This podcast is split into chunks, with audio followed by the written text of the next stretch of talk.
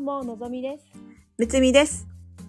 のぞみむつみの双子カフェこの番組は占い好きの双子がカフェでおしゃべりするように星読みや数秘術の話をゆるーくお届けする番組です星読みや数秘術を日常的に取り入れて自分らしく生きるヒントになれば幸いです。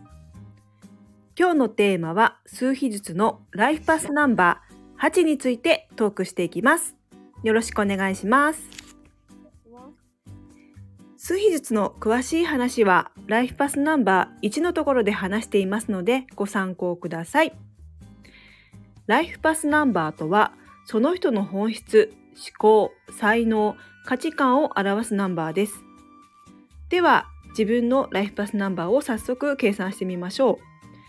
生年月日を1桁になるまで足していきます。そして2桁の時にゾロ目になった時、11、22、33になった場合はそこでストップ。11、22、33はマスターナンバーと呼ばれる数字になります。計算は例えば1990年1月6日生まれの場合、それを、えー、1桁になるまで足していきます。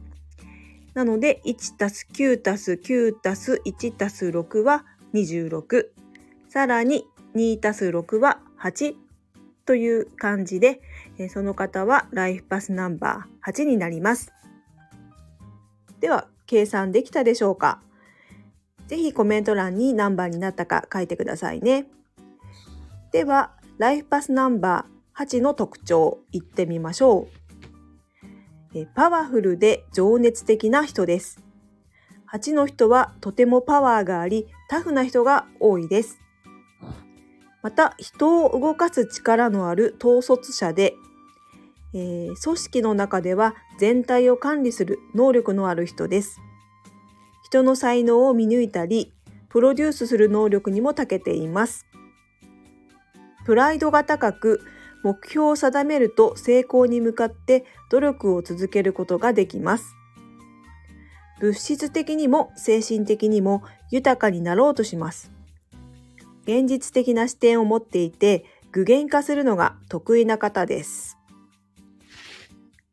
では有名人にどんな方がいるのか調べてみました。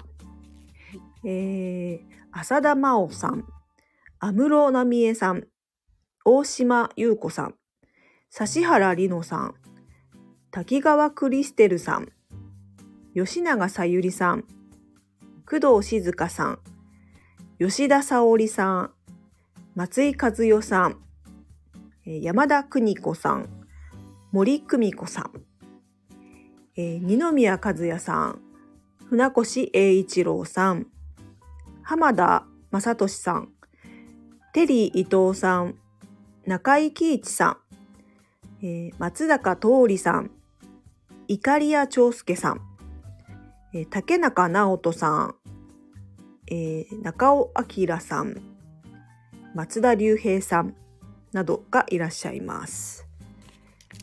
はい。いかがでしょうか？えーそうですね浅田真央ちゃん8なんですねそうなんですよ。うーんなんかストイックな感じがうん。やっぱり8っぽいなって思いましたねうんなんかこう、うんプライドは高い感じは、なんかちょっと感じますね。そうですねはい。うーんあんなに可愛い顔なんですけども。そうですね。あとは、ちょっとたくさん調べたの言ってみたんですけども。そうですね。あのー私ちょっと今回8うん。あの個人的にあのー調べてきたっていうか、うん。ちょっとたまたま気になって調べた方が8だったんですけど、うん。あのー、20のうん。あのーリマちゃんっているじゃないですか。ああ、はい。あのラップ上手なうんうんうん。岡林里奈リマちゃん？うんうん。あの子が、うんあのー、8位だったんですよ。へえ。でそれがあのーちょっと気になったっていうのが、うん。あのニジプロのオーディションの時に、うん。なんか蜂っぽいうん。姿がうん。ちょっと見られたんですよね。え、どんな感じ？なんかそのえっとそのオーディションの時に、うん。あのなんかいろんなこうグループを組みながら、うん。ひあのまあ、いろんな曲披露していくんですけど、うん。その中で、うん。えっ、とまああの彩香ちゃんっていううん。あの、子がいるじゃないですか。うん。なんかあの子とえっ、と確かみひちゃんとか、うんえーみひちゃんと3人でグループになって、うんあのステージをこう、うん。披露する時があったんですけど、うん。まあ、その時の、あのーうん。まあ、様子を見てたら、うん。なんかもうちょっともうちょっとこうしたらいいよとか、うん。なんかそういう感じでこう仲間のこうなんていうかあのーもう指導するというか、うん。うん、こう全体をこううまくまとめるのも上手でうん。あの不安だった彩香ちゃんをうん。あの大丈夫だよって言いながら励ましながら、うん。で現実的に指導もしたりしながらうん。で最終的に、うん。あのまあ、リマちゃんがものすごくこう、えっと、3人、まあえっと、2人を引っ張りながら、うん。あのなんかすごい素晴らしいステージを披露したんですよね。うん。うん。なんかその姿を見た時にえこの子何かあの、まあ、どういう感じなのかなと思って調べたら、うん。まあ、ライフパス8だったっていう。へえ。でしかもあのバースデーも8だったんですよ。うん。八のうん。要素が8が強い子だなっていうなんかいそその時に、うん。あのー、分かりましたね。うん。うんそうなんですね。うん。八はあのうん。自分も才能がある方が多いなって思いますけども。確かに。うん。うん。まあ人を育てるのも育てるというかあのプロデュースするのも得意ですよね。そうですね。うん。なんかリマちゃんは、あのーまあ最初はこうラップが上手だなっていう印象だったんですけど、うん。あのーなんかこう歌もうん。実は上手だっていうのがこう、うん あのステージを重ねるごとに、うん。あのー分かってきて、うん。でえっ、とまあなんかうん。すごいなあ何でもできる子なんだなっていう、うん。でダンスもとか見せ方とかも上手で、うん。うん、結構であのラップの詩うん。詩も書くというか、うん。才能がすごいですね。そうそうそうそう。ん。ううんなんかすごいなと思いました。うんうん私あの、まあ、例えば碇谷長介さんとかはうんあのあのドリフの,、うんあのメンバーのあのリーダーじゃないですか。ダーですね。うんなのでこう全体をこうまとめるうんのが得意な方なのかなというふうに思いましたね。うんうん。あとはそうですね。安室奈美恵さんとかも好好きなんですよね。